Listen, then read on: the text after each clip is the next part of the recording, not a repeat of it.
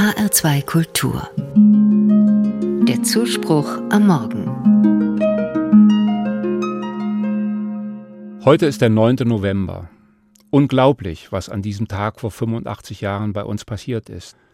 Männer in Uniform zogen durch die Städte, warfen Schaufenster ein, plünderten Geschäfte, schlugen Leute zusammen und setzten Gotteshäuser in Brand. Die Feuerwehr war nicht zu sehen. In dieser Pogromnacht wurden allein in Hessen 363 jüdische Synagogen zerstört, ihre Einrichtung demoliert, Torarollen, also Teile der Bibel, verbrannt. Und die Leute schauten zu bei der Gewalt an den Menschen, mit denen sie so lange zusammengelebt hatten, in die Schule gegangen waren, bei ihnen eingekauft hatten, zur ärztlichen Behandlung gingen. Grauenhaft. Heute Abend gibt es Gedenkfeiern an vielen Orten. In Marburg nehmen Hunderte teil. Schülerinnen machen Musik. Der Oberbürgermeister spricht und legt einen Kranz nieder. Jüdische Menschen sprechen das Totengebet für die Millionen Ermordeten des Holocaust. Und alle sind eingeladen, Kerzen anzuzünden für die Menschen, die jetzt wieder Opfer von antisemitischem Hass geworden sind. Die Erinnerung an das, was vor 85 Jahren geschah, wird dramatisch aktuell durch die blutigen Terrorangriffe der Hamas auf jüdische Menschen in Israel und durch die Wellen, die es in der ganzen Welt auslöst.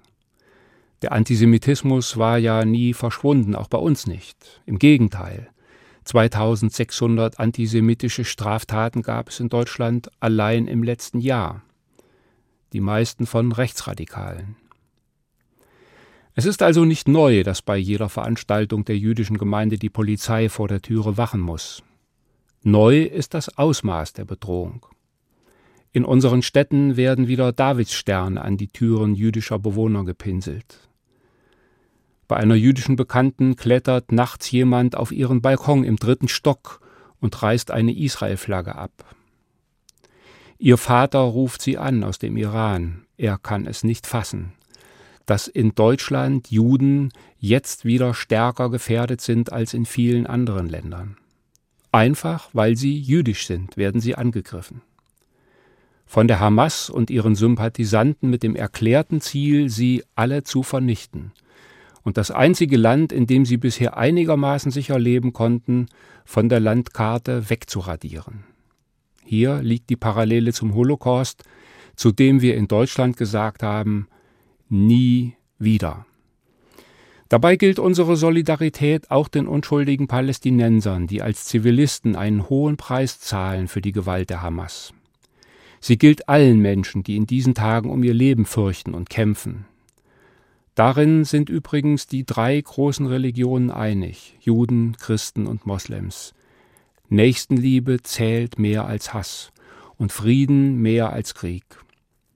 Das bedeutet kein schulterzuckendes sowohl als auch, sondern Entschiedenheit für das eine und Nulltoleranz für Intoleranz.